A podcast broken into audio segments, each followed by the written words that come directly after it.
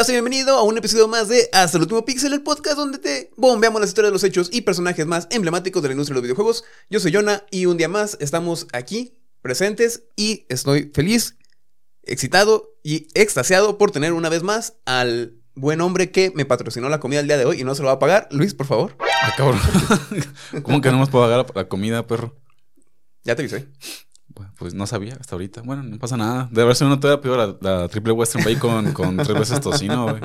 Uno lo hace porque te quiere y tú te, te aprovechas. Pero bueno, estoy bien, güey. Gracias por preguntar. Estaba bien hasta que me quitaron 300 pesos de la cartera. Nada, pero todo chido. ¿Tú cómo estás? Bien, también, o sea, otra vez, no al 100. Creo que nunca vamos a estar al 100. Sí, no, es imposible. Pedos de trabajo y la chingada, pero mira, aquí estábamos. Más pelones, pero aquí estábamos. Sí, de hecho, decir que estás bien, pues es una cortina de humo para decir que te está yendo de la verga. Ajá. Pero realmente dice que estás bien, aunque Sí. por adentro estás llorando. Pero mira, ahí viene el buen fin. Entonces necesito comprar estabilidad mental a base de tarjetazos. Ya lo, lo estoy necesitando, güey. Ya, ya tengo las cosas en el carrito, güey, listas para. Que caiga el día la oferta Ajá. y pues, comprar a lo pendejo. güey. Así es. A ya. 24 meses sin interés. Hace falta. Ay, sí, güey.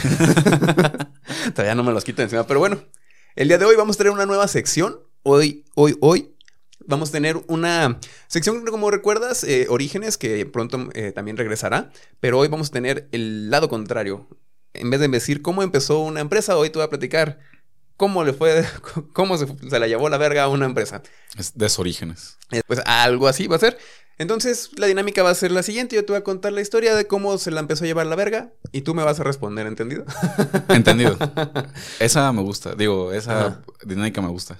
Muy bien. Eh, hoy vamos a iniciar, vamos a arrancar esta bonita sección, en la cual le vamos a llamar ¿Qué mierda pasó con? Con una compañía que eh, tuvo sus grandes momentos en los 80, 90 y después se la empezó a cargar la verga. Muchos la conocemos por ser la compañía de la abejita. Estamos hablando de Hudson Soft. Literalmente luego aquí está. Una bonita abejita Abejita. icónica. Muy recordada por los juegos de Super Nintendo, sobre todo, de NES y de, y de Super Nintendo, porque pues era muy buena en lo que hacía hasta que pues ya no. Pues, ¿qué le pasó? Dale chance, ahorita te cuento. Yo me acuerdo mucho de Hudson y según yo, había muchos más juegos de Hudson, aparte de Bomberman, y ya me Sí. di cuenta que no. que sí, sí hay, pero Sí, sí, sí hay. si hay 10, 9 son de Bomberman y otro es otro juego que, ni- que también está chido. Este, pero me acuerdo mucho de cuando iba a las maquinitas a jugar con mis amigos, mis primos Bomberman, Mm. y Hudson fue parte de esa infancia Sí. que añoro.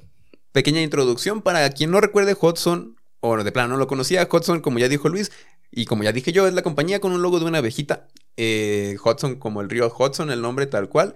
Y pues sí, se especializaban, su mayor franquicia era Bomberman, pero tenían otras como Star Soldier, tenían el Bonk, que era el niño cavernícola que la- se aventaba y les daba con la mollera a todo lo que se acercaba. Ah, cabrón. Es que esa era para la PC Engine y TurboGrafx, que también, para el que no sepa, PC Engine y TurboGrafx fueron parte de Hudson eh, y NEC en compañía, que fue una consola que salió directamente a competir contra, bueno, salió de hecho antes que la Super Nintendo y la Genesis y le estaba comiendo el mandado hasta que ya después salieron y, y ya eventualmente no pudo hacer mucho. Y pues sí, y también, eh, también son muy conocidos por eh, ser los encargados, los desarrolladores de la mismísima Mario Party, de toda la franquicia de Mario Party, hasta eh, el Mario Party 8, porque a partir del 9 ya fueron otros, porque aquí ya nuestra, lamentablemente Hudson ya estaba, que se la llevaba a la verga. Y eh, un tema que a lo mejor tú no sabes y a lo mejor te late, es que también lanzaron el Fusion Frenzy, pero el 2. ¿De qué gusta el Fusion Frenzy, no? El del Xbox, que es como un Mario Party, pero para el Xbox. Ah, como ese otro día, ¿no? Que está en el Game. Pass, que es como de unos güeyes como tipo Punk. punk, o sea, cyberpunk, que están ajá. como en unas pelotas así, Sí. ¿no? Ah, sí estaba, pero ese juego. Yo no sabía que Hudson era la, la empresa encargada de llevar la mierda a Mario Party, güey. Ahora tengo mucho coraje. Sí, Hudson fue el encargado de hacer que ya no le hables a tu primito de, desde los 10 años porque te robó una estrella. Joaquín, te extraño. ¿Qué sido Joaquín si no hubiera perdido esa estrella? Regresa, por favor. Podemos solucionarlo. y pues ya. Ahora está en el cielo. Y pues ya esa es, esa es Hudson, pequeña introducción. Entonces, pues hoy vamos a contar cómo le fue, cómo fue que se fue desviviendo poco a poquito. ¿Algo que comentar antes de proceder? No, este. Yo pensaba que directamente había desaparecido hace mucho tiempo. Pero pues ahora que lo dices, pues el último juego fue Mario Party 8, entonces no tienen tanto tiempo que... No, no, no fue su último juego, fue el último juego de la franquicia de, de de- Mario Party. Que ellos hicieron. Ah, ok. Entonces poco a poco fueron cavando su tumba. Sí, sí, sí. Muy bien. Pues no, nada más. Va que va. Acompáñanos en esta aventura donde recorreremos los escabrosos y fatalíticos pasos que llevaron algunas empresas que eran grandes en la industria hasta llegar a perecer. Así que esto es ¿Qué mierda pasó con Hudson? Vámonos recio. Fuímonos. bien forzado. Vamos a darle, pues. Luis, una pregunta. Ajá, una respuesta. Perfecto. ¿Cómo pasa de ser una empresa bien plantada en la industria? De tener un contrato directo con la empresa para que tus juegos salgan directamente con la consola que se está tragando a todo el mercado. De tener uno de los iconos más eh, emblemáticos de todo lo que fue el siglo XX. Y de tener una consola que se peleaba al tú por tú en la guerra de consolas más fría y sanguinaria que había en estos años. A de plano morir sin que nadie se enterara. Yo digo que les gana la avaricia, güey. Les gana el- así el billullo y dicen, voy a mantener microtransacciones, voy a vender un juego completo, digo incompleto a precio completo, y después voy a meter ese en un DLC y no va a dar Darth Vader en el, Battle- en el Star Wars Battlefront. Ah, Perdón. Este, pues sí, no, así yo creo. O bueno, ¿cómo fue? Cuéntame. Sí, no, no fue así. Ah, bueno. Todo eso te puede llegar a pensar, ¿qué mierda pasó con Hudson? Sí, de hecho, esa pregunta tengo una cabeza Ajá. desde que empezamos el podcast. Y pues bueno, todo esto va a comenzar con el principio, pero del fin. Ajá, de atrás, de atrás para adelante. De atrás para adelante y por en medio y por atrás, por donde te guste. Bueno, a ver. Pequeño resumen, porque esto no son orígenes, pero vamos hablando un poquito de cómo fue el nacimiento de esta industria, de, este- de esta pequeña empresa de la abejita. Fue fundada en el año de 1973 por los hermanos Kushi y Hiroshi Kudo en Sapporo, Japón. Era, es una ciudad eh, fuertecilla ahí de, de Japón. Y eh, decidieron llamarla Hudson porque los dos güeyes les gustaban los trenes. Y había una locomotora que se llamaba Hudson, literal como el río Hudson. Y es de estas locomotoras en las que todavía había negros aventando carbón. Pues De, de esos, de esos tiempos de esos ayer nos estamos retornando. Esos viejos ayeres donde Ajá. la esclavitud todavía se pagaba por unas pesetas. Ándale. Y pues como ah, ah, era habitual en estas empresas, eh, primero empezaron haciendo una cosa y, por alguna manera terminaron con los videojuegos. Empezaron haciendo cosas de telecomunicaciones, radio y fotografía. Eventualmente en un viaje uno de los hermanos vio una computadora, se la trajo de Estados Unidos y dijo, eh, güey, vamos moviéndole esta mamada. Empezaron a programar. En ese momento decidieron dedicarse a hacer hardware y software de computadoras. Eran buenos en lo que hacían, estaban ganando fama. Y llegó el momento en que entraron los videojuegos. Entonces dijeron, eso de los videojuegos se ve muy tentador, ¿no? Vamos metiéndole manita. Y así fue como se involucraron en el año de 1978. Ok, entonces vieron como que había mucho futuro. En ese entonces, ¿qué juegos había en ese año de 78? Uf, en el 78 eran los primeritos juegos. Estamos hablando... O sea, como Punk y Tetris. Ah, sí, estamos hablando de a lo mejor Donkey Kong, Space Invaders, todas estas ah, que eran arcades. Y de hecho, el software que ellos hacían, eran- ellos hacían software y hardware para computadores, eh, de estos múltiples computadores que hemos visto que hay de múltiples marcas y de todos sabores. Ellos hacían software y también llevaban juegos. Y como les quedaba muy bien, se empezaron a hacer de una fama, eran de las empresas más fuertecitas en Japón respecto a este tema, lo que llevó que en el año 1983, Nintendo, que ya tenía ahí la, la Famicom lista para lanzarse, Listo para gobernar el mundo. dijo, pues miren, al chile voy a ocupar ayuda. Voy a ocupar gente que haga juegos que estén chingones para que mi consola pegue. Porque Nintendo para estas fechas tenía solo un... Bueno, tenía muchas primicias. tenía, pero una de las principales era calidad sobre cantidad. Él puso así a todos sus desarrolladores y todos los que querían llevar juegos a su consola era... Háganme juegos buenos, no queremos que se vuelva a ir la industria a la fregada por sus mamadas de IT y esas pendejadas. O sea, ya ha pasado la crisis de los videojuegos Ya estaba Nintendo en su caballo blanco montando para salvar a la industria. para gobernar el mundo. Y bajo sus monopolizantes reglas, este, Guiño, guiño. ajá, este, lo, puso esa, ese carácter que tenía que ser para que se hicieran juegos de calidad, lo cual pues resultó bueno porque salvó a la industria. Y pues se acercó con los chicos de Hudson y les dijo, me late su trabajo, me late lo que hacen, están muy guapos ustedes dos, los quiero conmigo para que hagan juegos para mi consola, pero que les Qué queden chulo, chingones. qué chulo, mijo. Te, Ajá. qué chulo te ves haciendo programación. Entonces, en el año 1983 cerraron ese trato y su primer juego que lanzaron para la NES fue un putazo, que fue el Lord Runner. Lord Runner es un juego que ya habíamos tocado alguna vez antes cuando hablamos justamente en el primer episodio que tenemos de, de esta temporada con Karateka. Lanzado por, Ah, sí, hasta bien pro ese juego. por Brotherbound. Es un juego donde eh, básicamente tienes que escapar. Tienes que. Es que dependiendo de la versión que lo juegues, pero básicamente tienes que agarrar unos, unos ítems que están dispuestos en, en la pantalla. Tienes que subir escaleras para alcanzar diferentes niveles, colgarte de cuerdas y te van a estar persiguiendo unos güeyes muy activamente. Que me sorprende la inteligencia artificial de esas mamadas para que te alcancen y te, o te encarrelen. Y tú, pues, tienes a tu mano algo para escarbar, hacer un hueco y que se caigan ahí. Pues como el Spelunky, ¿no? Ajá, O como el TikTok. ándale. Bueno, no, el, el Dick Dog no tanto, pero sí. Como el Spelunky. No sé. Ajá. Entonces este juego ya había sido lanzado para... uh, el primero fue para Apple II y lo estuvieron sacando. Ellos mismos habían hecho ya una versión para... Me parece que una computadora de NEC. Y pues cuando llegaron con la Famicom dijeron, vamos haciéndolo. Les quedó muy vergas y el juego vendió 1.200.000 unidades. Eh, pues básicamente hablando de cartuchos de videojuegos es un putero. Y más para esos tiempos. Güey, pues es que si cada cartucho costara un yen, tendrían un millón doscientos mil yenes, güey. Es un puto de dinero. ¿Tú querías No. con un millón doscientos mil yenes?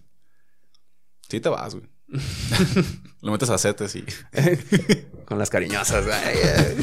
Necesito que alguien me, haga feliz. mil quinientos. 1500 pesos y media como máximo. Eh, después de tener su primer éxito con Lord Runner, llevaron otro juego que también ya había estado presente en computadoras, que fue Bomberman. Lo lanzaron para NES y fue ahora sí que su primer gran éxito, así de que ese fue el que los puso ahora sí en el mapa de todos. Lo lanzaron en 1985 y el juego le fue pues muy bien. Empezó ahí, ellos se apoderaron de la licencia de Bomberman y a partir de ahí eh, se creó la relación de que Nintendo y Hudson hacían muy buenas cosas. Bomberman.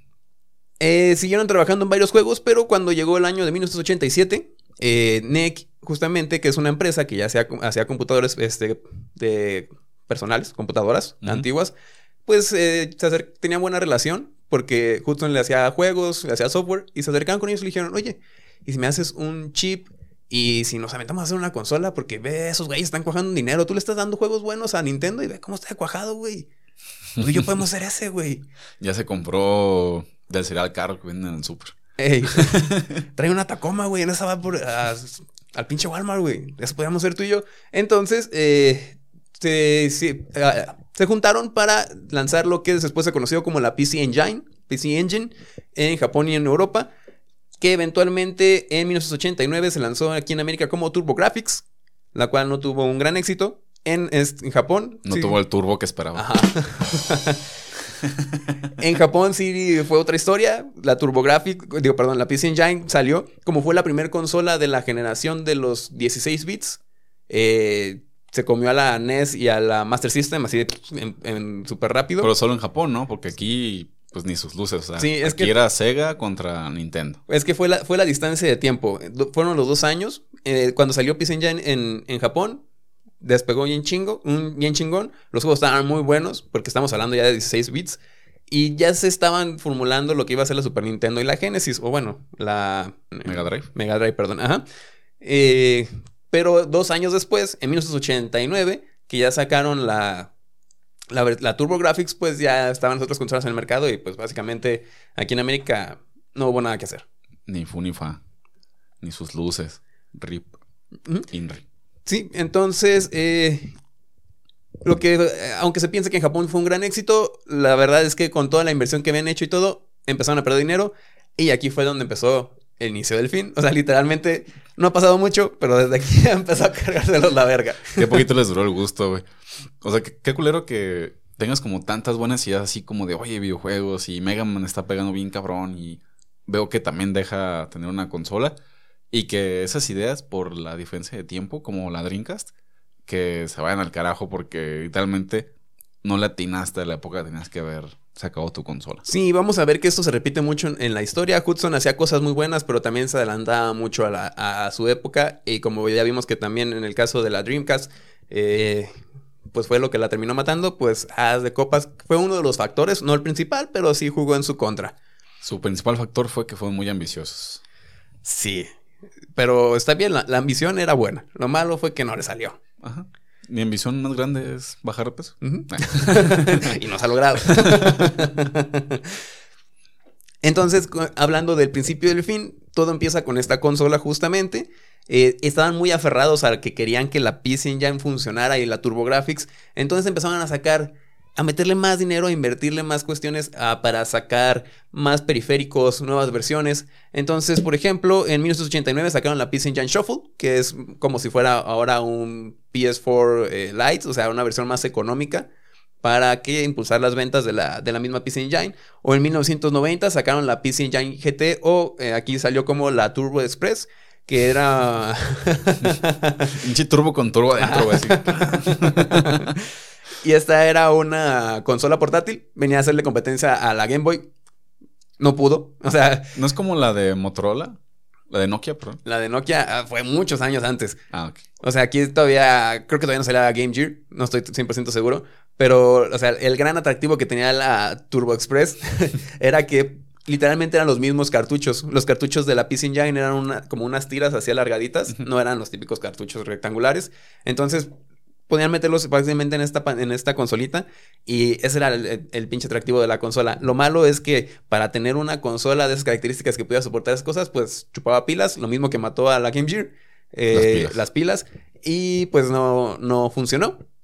Y también en 1989 lo que terminó poniendo ahora sí que clavo en la sepultura fue que se quisieron meter al mundo del CD, cosa como tal cual como pasó con Sega.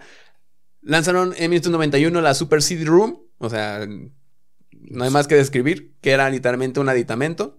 También después de sacar este aditamento para los CDs, eh, lanzaron la consola que se llamaba mm, Turbo Duo, me parece, que era Ajá. el aditamento con la consola que venían juntos, pero pues no les pegaban. Los juegos aparentemente estaban muy buenos, eh, sí explotaban la, ahora sí que la esencia gráfica, pero también tenían aquí un, un pedo que es que ya estábamos entrando en, en los noventas y gráficamente se estaba dando ya el salto hacia los este, 64. 64. Le faltaba todavía un poquito, pero ya la gente quería más.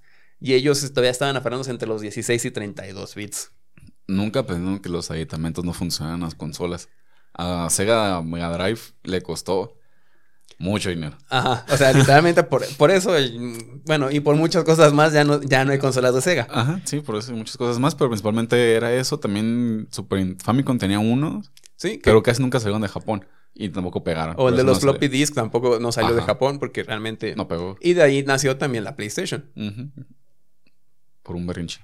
sí, por, por un, Un berrinche de aditamento. Nintendo. Un aditamento que terminó siendo un berrinche y un, ma- un miedo más que un, una- un- Hubo más miedo que confianza en esa relación. Así es. Eh, pues intentaron, estaban aferrados que querían seguir en las consolas. Tenían un proyecto ahí que nunca salió y finalmente en 1992 lanzaron eh, la PC FX, o sea, la fusión de las dos. Y esta consola pues pasó de los 16 a los 32 bits. Eh, otra vez Hudson ayudó a hacer el chipset, o sea, todo lo gráfico para la consola.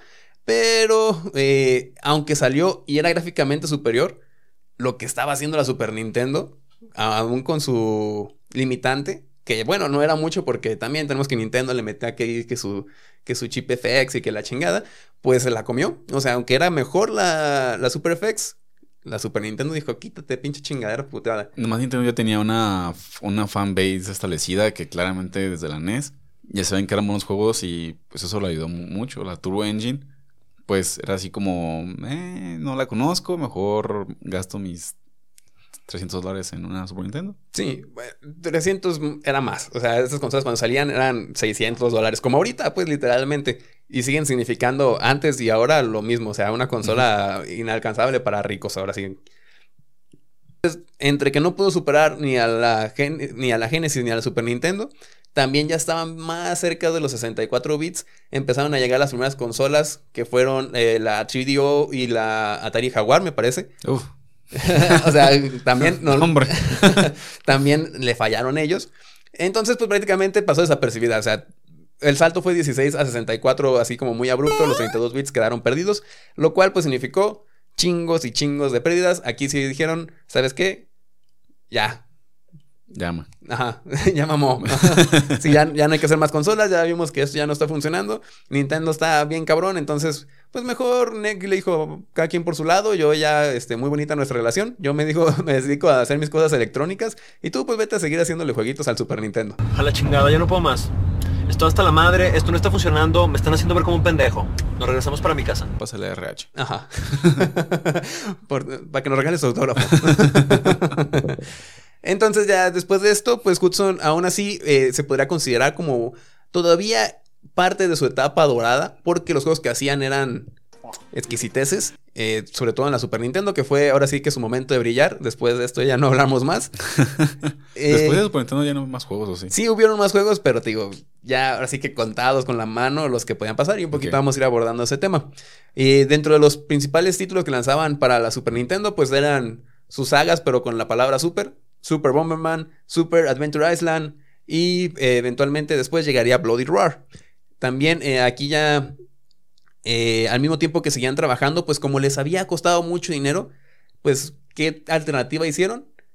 pues vamos a agarrar todas las ofertas de desarrollo y nos las vamos a quemar. Entonces aquí Hudson tomó su primera mala, su segunda mala decisión, que fue... Existir. Otra vez. un chico que un bucle infinito de disparos del capítulo de. Eh, decidieron dejar otra vez el tema de calidad antes que cantidad. Entonces, obviamente, entre mayor cantidad, la cantidad bajaba.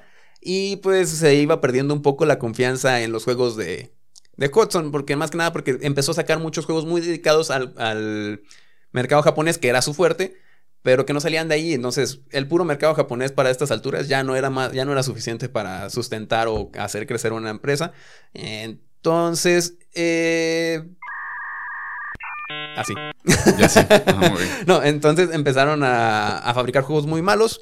La gente empezaba a perder calidad en ellos, pero aún así, aunque sean entregas muy japonesas, también tenían sus joyitas. Por ejemplo, tienen la saga, una saga que explotaron así muchísimo, que fue la Momotaru Densetsu, Ah, que es sí. como un RPG estilo. Final Fantasy. Sí, claro. También sacaron el Doremi Fantasy, que es como, es un plataformas que no agrega a lo mejor mucho la fórmula, pero es- tenía un carisma y tenía una personalidad así como muy bonita. Y también la música y todos los monitos y todo, que le dio así como ese toque de joya perdida de la consola. Y tenía el Agane. El Agane era como un shinobi, haz de cuenta, como un este, Ninja Gaiden Ajá. pero era muy superior, era gráficamente muy chingón, pero ¿de qué fue lo malo que hizo la Gane? Que salió en el 94. O sea, las NES ya, la Super Nintendo ya estaba en las últimas, ya estaba PlayStation, ya estaban los 64 bits, entonces pasó desapercibida. Y ese fue su único error. El juego era es muy bueno, Si era tan buena, ¿por qué se murió? porque llegó al PlayStation, güey. Al PlayStation nada le gana. El PlayStation mató todo. El PlayStation a nada le gana, güey. El PlayStation es el rugal de las consolas Ajá. en esas épocas. Hasta el. Todavía el 3. Hasta el 3. Ah, el 2 era como el El rugal. 2 es el Rugal, ya los otros son como ese jefe final Ajá. del Street Fighter. Sí. Y el otro ya es el de King of Fighters. Ándale. Entonces, para cuando llegó 1998, Nintendo daría la importante misión de crear un spin-off para su tan emblemático Mario.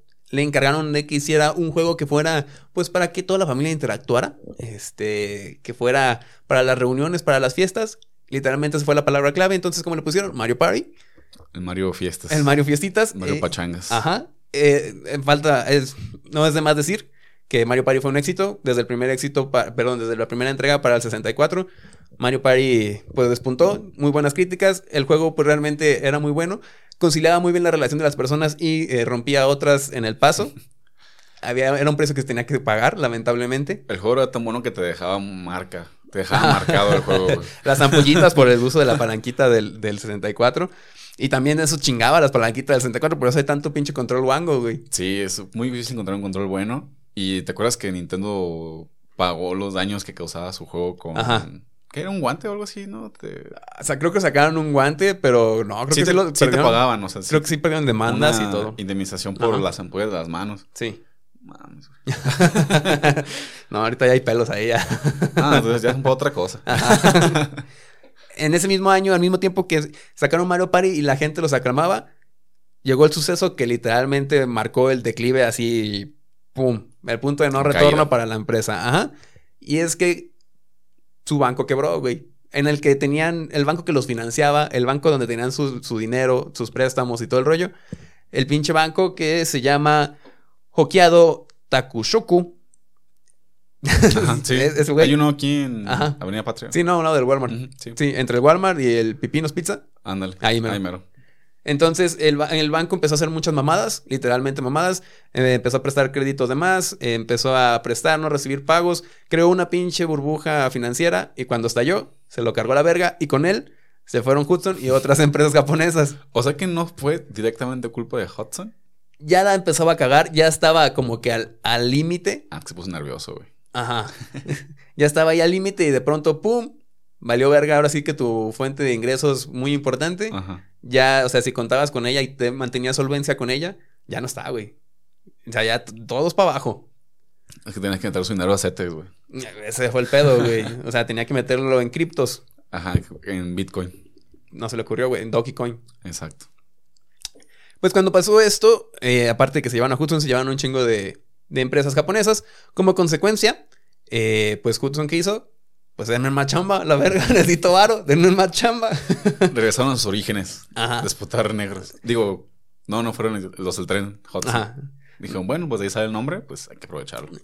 Empezaron a explotar, em- em- perdón, hablando de explotar, empezaron a explotar sus propias sagas. Aquí fue donde vivieron chingos de juegos malos o chingos de spin-off de, de Bomberman y la chingada. Y empezaron a sacar chingos de juegos. O sea, de pronto veías Sodoku por Hudson y decías, no mames, qué pues pedo. que hay que güey, Tetris por, por Hudson. Casi, casi sí. O sea, empezaron a sacar juegos muy random. Y la gente pues empezó como que a perder un poco más de confianza, ¿no? Mahjong. Sí, sí, sí, sí, sí. Bomberman del 90 al 99. Con reediciones cada una, ¿no? Un collection en 2000. ya empezaban a sacar collections para el- entrando los años 2000, que es justamente para donde vamos. Para el año 2000 se decidió que Hudson entraría a la bolsa de valores.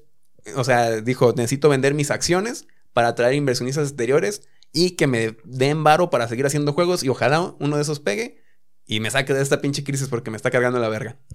Entonces aquí es donde entra el tercero en discordia. Y en este caso es Konami, güey. No. que Konami también no andaba tan bien. Pero ¿Por qué? pues ya para este entonces ya andaba arrastrando ahí algunas cosillas. Por ejemplo, ya los Castlevania después de los de Super Nintendo y así como que ya no pegaban tan bien. Ah, El Symphony, Symphony of the Night, el Play One. Ah, bueno. Uno. Pero luego te traes eh, al de 64, literalmente al Castlevania 64. Sí, es- no, ni hables de esa mamada. Pero también estaba otro Castlevania de Super Nintendo que no estaba chido. Pero bueno, sí, el- se entiende el punto. No, bueno, pues, chingada sí, sí. madre. Ah, Pues tú también, güey, dices son malos datos, güey. Ah. pues total, Konami dijo, ah, mira, está ahí tambaleándose ese compa. Ese compa hacía cosas bien chidas, yo creo que hay que rescatarlo. Y en- de paso nos rescata a nosotros. Patadas de ahogado. Ajá.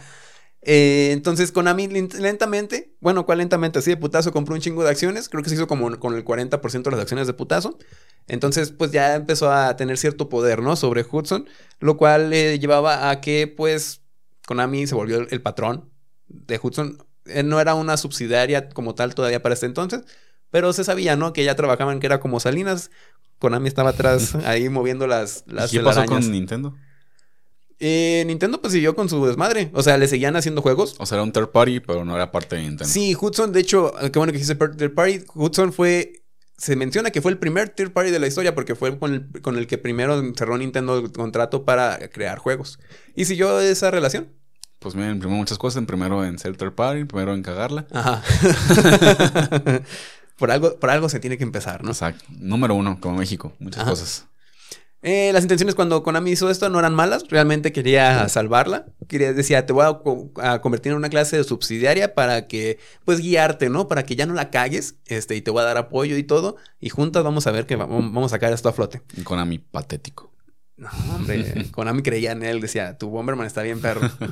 Tal vez también iba la intención de justamente Konami quedarse con las, este, Franquicias importantes, pero bueno, eso ya lo consiguió muchos años después.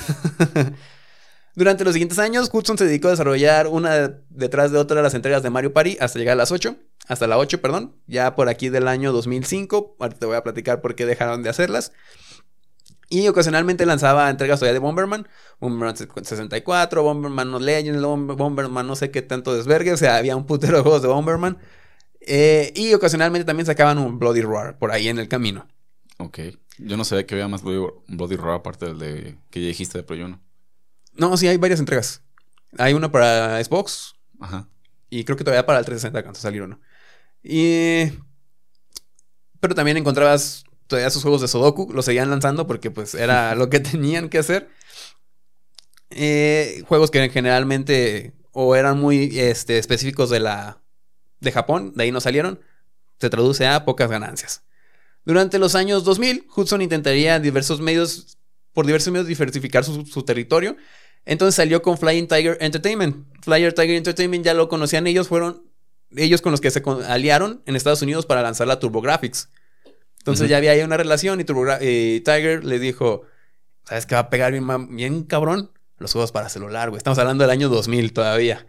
O sea, ya los Nokia. Sí, o sea, y Tiger Woods di- dijo, esos juegos donde se mueve la serpentita es el futuro, güey. Hay que meterle ahí, güey, mente de tiburón. Jugué al Snake, que fue un hitazo.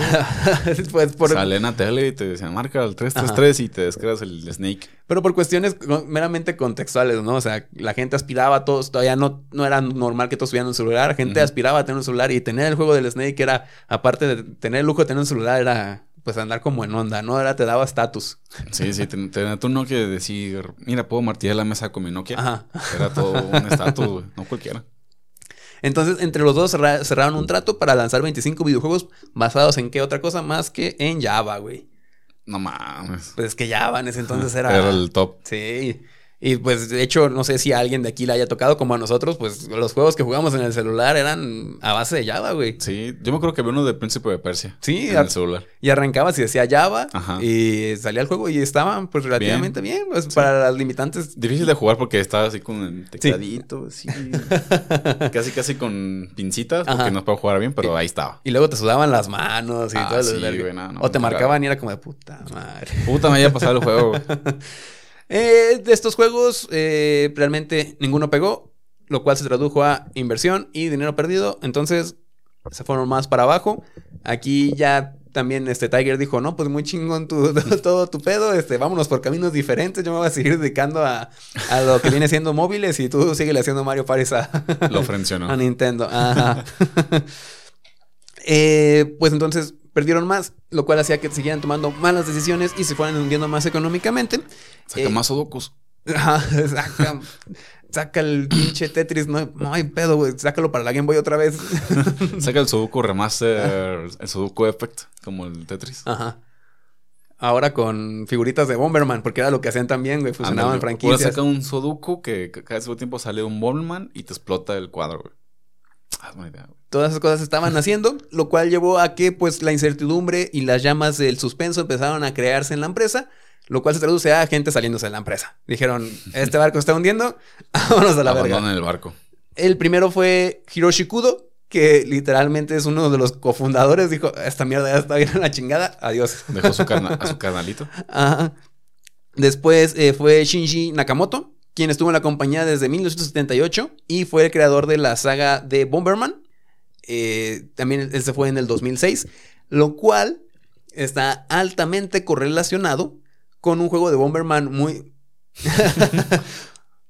Es- está altamente correlacionado con un juego de Bomberman muy, muy diferente a la franquicia. Y no sé si recuerdes que uh, salió un Bomberman que se llamaba Axe Zero, que era un Bomberman, pero como con esteroides. Era un. Eran androides así realistas que Ah, cojeaban. Sí, y- salió para el Switch, ¿no? O No, para el, para el Xbox 360. Salió para el sí, 360. No lo jugué, pero ah, tengo un vago recuerdo. Como no vi al, al monito, al Bomberman, Ajá. no, no lo, no Sí. lo adquirí. O sea, es- fue un tremendo fracaso. Aquí también eh, mismo Nakamoto dijo. Se están mamando. No, no, él dijo, no, se están mamando, cabrón. Llévenle a la verga. O sea, quédense con el Bomberman, no hay pedo. Pero a mí no me metan en estas mamadas. Ya, esta cosa ya está muy patada de ahogado. Está muy culero. Y no me voy a, no voy a dejar que manchen mi nombre. Se fue así como. Yo sé lo que soy. En lo alto de su carrera. Ajá, no voy a dejar que me de- metan ahí en sus porquerías. También se fue Takashi Meijin, quien era mejor conocido como el, el hombre de los 16 disparos por segundo. Este compa había estado en la empresa desde así muy eh, al inicio. De hecho, los ayudó a consolidarse, a, a venderle las ideas a NEC, a Nintendo, para que aceptaran y, y hicieran crecer a Hudson como compañía. Y se lle- tenía el apodo de los 16 disparos por segundo porque eh, en los mismos juegos de... Para 16 veces por segundo. Sí. Eh, decían que tenía el dedo con- más rápido del condado. O sea, Ay, pues, en, en sus propios juegos. O sea, en sus propios juegos como este Star Fantasy. o No, ay, bueno, por aquí va a estar. en sus juegos. Ajá. Star Ahí. Comando, no, no recuerdo cómo te dije que se llamaba. Realmente, son matamarcianos. Ok. Eh, y ahí tenía esa fama. Y también este Hudson tenía también mucha fama de que se había regado bien con la cultura de los japoneses. Como era muy querido allá, Hudson tenía una vez al año, hacía sus propios concursos que se llamaban la caravana de Hudson. Agarraban un parque, un centro comercial y hacían esos concursos de alguno de sus juegos. Principalmente eran los shooters y decía, este año va a ser de tal juego. Ajá. Cáiganle y va a ser así una pachanga, vamos a jugar y el ganador se lleva tal cosa. Y era muy habitual. Aquí pues, ya lo tuvieron que dejar. Ya no había dinero. Ya no, ajá, ya no podían realizarlo. Y entonces perdió este, cariño de la gente y también de, los propia, de la propia em- empresa por dentro que veía cómo se iba desmoronando este, todo lo que habían formado. Suena, todo se derrumbó de fondo. Sí, él se fue en el año 2011, que fue el año donde pasó lo más trágico. y muchos eh, empleados, ya también llegando en el año 2010-2011, empezaron a migrar. Literalmente pasaron de, de Hudson a el Hudson 2.0 de Nintendo, que eh, se llama ND Cube, que es este, la fusión de Nintendo con otra eh, empresa que no recuerdo cómo se llama que son los encargados de lanzar así todos los Mario Party ahorita, a partir del 9. Ellos los han hecho y también, pues, juegos todos de estilo party, ¿no? O sea, todos ¿Cómo que los, que sacaron los del DS? los malos del Animal Crossing y todos... eh, No, los el del- Animal Crossing está chido, güey. el- no, no, no. El Animal Crossing, no. El Mario, el Mario Party, pero de Animal Crossing. Ah, Ese sí, que encuentras sí, en Game ah, Planet no, a qué asco. 49 Sí, pesos. ese güey.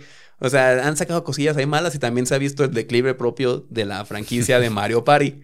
Y bueno, Hasta la fecha, lo que lo rescató fue el remaster de los juegos viejitos. Sí, literalmente. Entonces las, la gente saltaba de, de esa empresa a otra. ¿Y por qué los aceptaban tan fácil? Porque estaba eh, justamente un expresidente de Hudson, que también lo agarró Nintendo. Te Digo, este prácticamente es Hudson 2.0 versión Nintendo. Ajá. Tenía los mismos empleados y hacían las mismas cosas que estaba haciendo Hudson, pero ahora es de Nintendo. Bueno, ya Nintendo te da un respaldo. Al mínimo, ya puedes decir que Nintendo es tu, Tu patrón. tu patroncito y bueno, pues es más chance que te compren tu juego, pero pues. Ujú. Entonces, pues prácticamente estamos hablando de que Hudson ya estaba en ruinas casi casi. Con el paso de los años, Hudson perdía cada vez más protagonismo y la fe en ellos se iba desvaneciendo. Ya nadie esperaba nada. O sea, ya lo que era Bomberman en ese entonces era como de... ¿Ya pues quién le interesa Bomberman? Ajá. Ajá, exacto.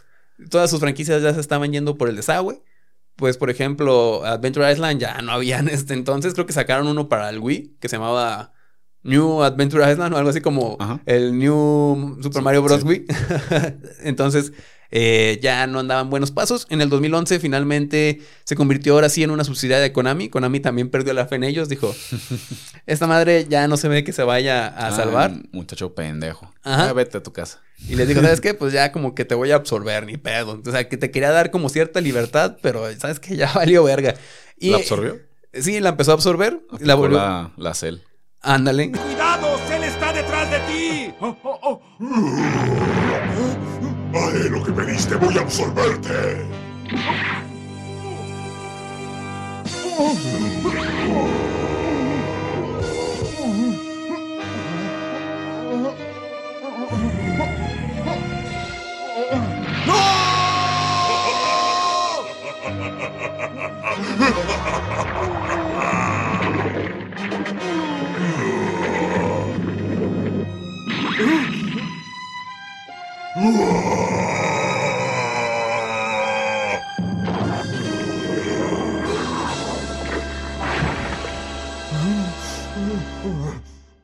¡Se, se lo tragó! Eh, empezó a, a absorberla y con ello dijo, pues, ¿sabes qué? Este, todo lo que habías logrado y todas las eh, subsidiarias que tenías se van a pasar a la verga. Cerraron eh, Hudson Entertainment en América y las- el- todo lo que tenían en, América, en Sudamérica también, cortón. Y poco a poco empezaron a vender las cosas y este, empezó a desaparecer. ¿Y cuándo cerraron? Ahí va, ahí va, ya casi llego. Eh, nada mejoró y finalmente Konami en primero de marzo del 2012. eh, Konami, Año del apocalipsis, güey. Konami se volvió el, el activista mayor, compró lo que le faltaba para adquirir el 54% de las acciones y dijo, ahora sí esta mierda es mía, voy a hacer lo que yo quiera con ella. ¿Y qué hizo? Pues absorbió a Hudson Soft.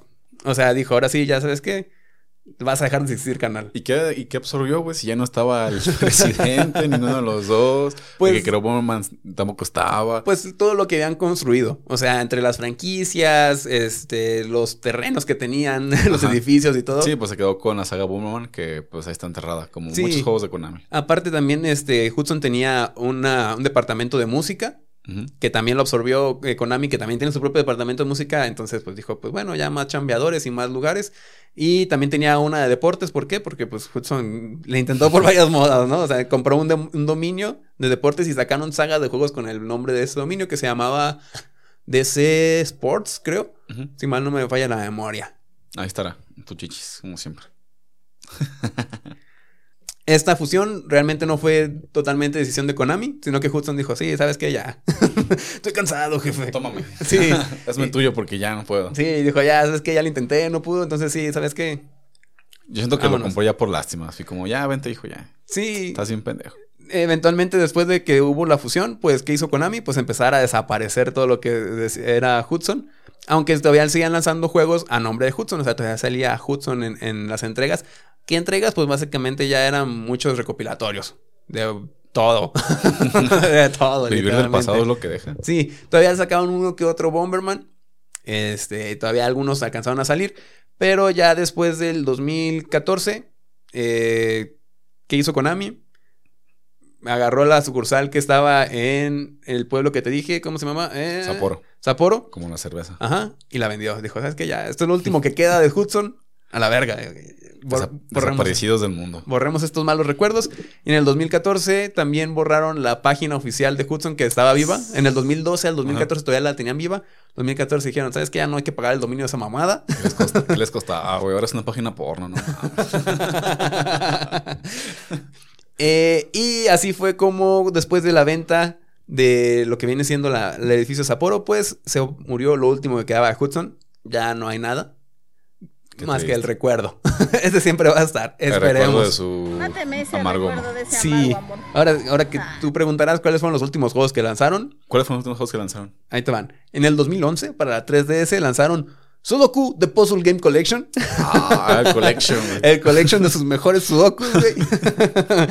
También ese mismo año sacaron Elemental Monster Online, que es un juego de cartas que lanzaron, eh, era free to play para el PlayStation 3. Suena un Yu-Gi-Oh! pirata. Ah, era algo así. También sacaron Million Secret Castle, que más bien estos ya eran las llevadas de sus juegos a las tiendas virtuales, sobre todo de Wii, de Wii U, donde ya llevaron Bomberman, Bomberman 64, etcétera, para el 2017. Y después de esto, ya no aparece ningún este juego con el crédito de Hudson.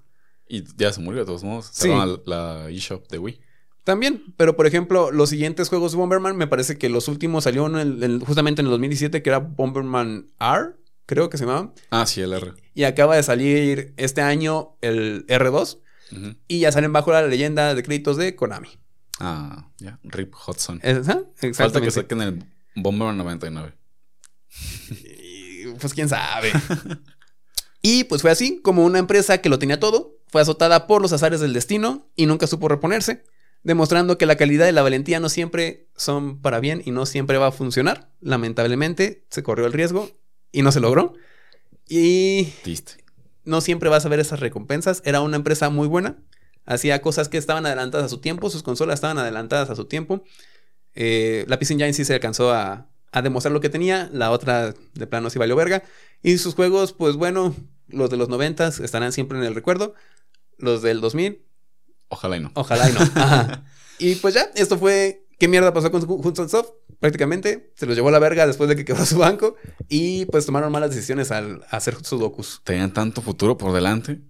Bueno, así que tú digas, tenían tanto, Yo, tanto. yo siento que se centraron y se focalizaron solamente Sí. en dos, tres franquicias. Sí. Y no las quisieron soltar y eso fue lo que las llevó al, al carajo. Se desesperaron y dijeron, el dinero está en Sudokus y Sí. a las mamás así y eso fue lo que terminó de cavar su tumba. Sí, es que fueron las malas decisiones que empezaron a tomar por la presión económica que empezaron a tener después de la PC Engine.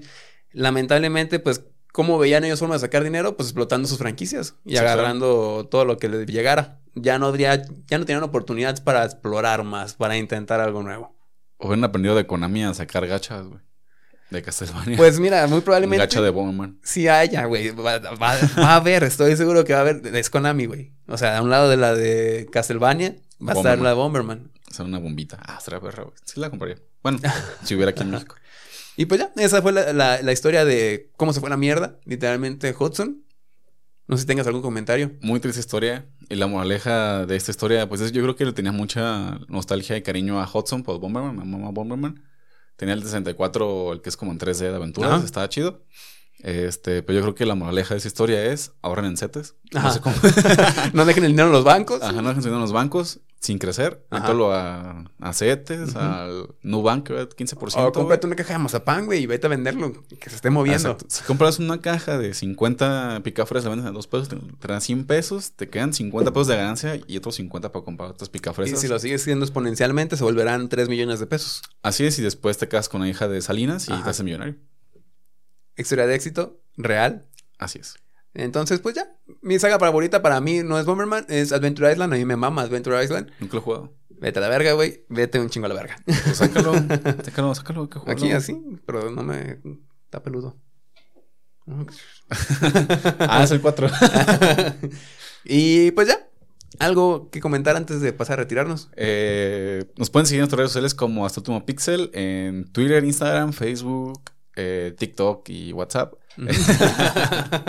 Aquí está el teléfono de Jonah, le pongo el mensaje. Por favor. Este. Y nada más, pues me gustó mucho la historia, la verdad. Siempre tengo como esa duda. Ya sé que estas historias son como más, un poquito más serias y así. Pero siempre a mí, que me gusta como ese tipo de. La historia de las empresas, se me hace interesante el saber cómo fue que fallaron. Y que en esta cosa fue como algo indirectamente, directamente culpa de Hudson. Sí. Pero mejor si no fuera por el banco, aún habría sudokus. Ajá.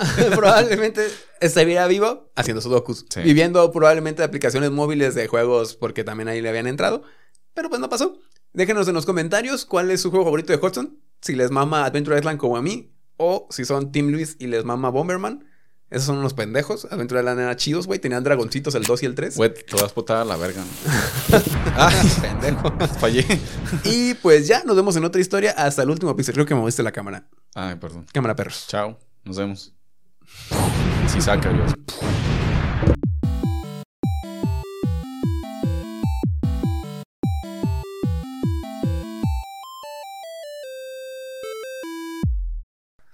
Oye, güey, hoy te ves más frente a lo normal. Tengo mis inseguridades. y Las vas a explotar, pendejo. Tiene que saber notar. ¿Me vas a hacer que vaya por una gorra? No, no, no, no, así te, así te ves bien, bien, güey. Voy Pero sí te, que, sí te queda el padre nuestro ahí en la frente. Va a ser como Tenshin Han, güey. Ah, no, ¿quién era? ¿Krillin? ¿Qué? El que le decía. Shinhan, ¿no? Tiene un tercer ojo y, así-. No, porque Tenshin Han le decía. Ah, sí, cierto. Pero Clint no sacaba nada de la frente, güey. Sí, le hacía um, o sea, Papó o algo así. Le decía. ¡Ay! ¿Sí, no? No, no me acuerdo. pa, pa, pa.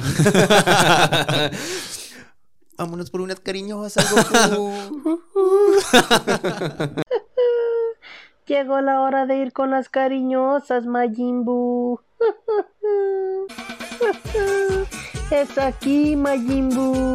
Yo pongo la primera cubeta.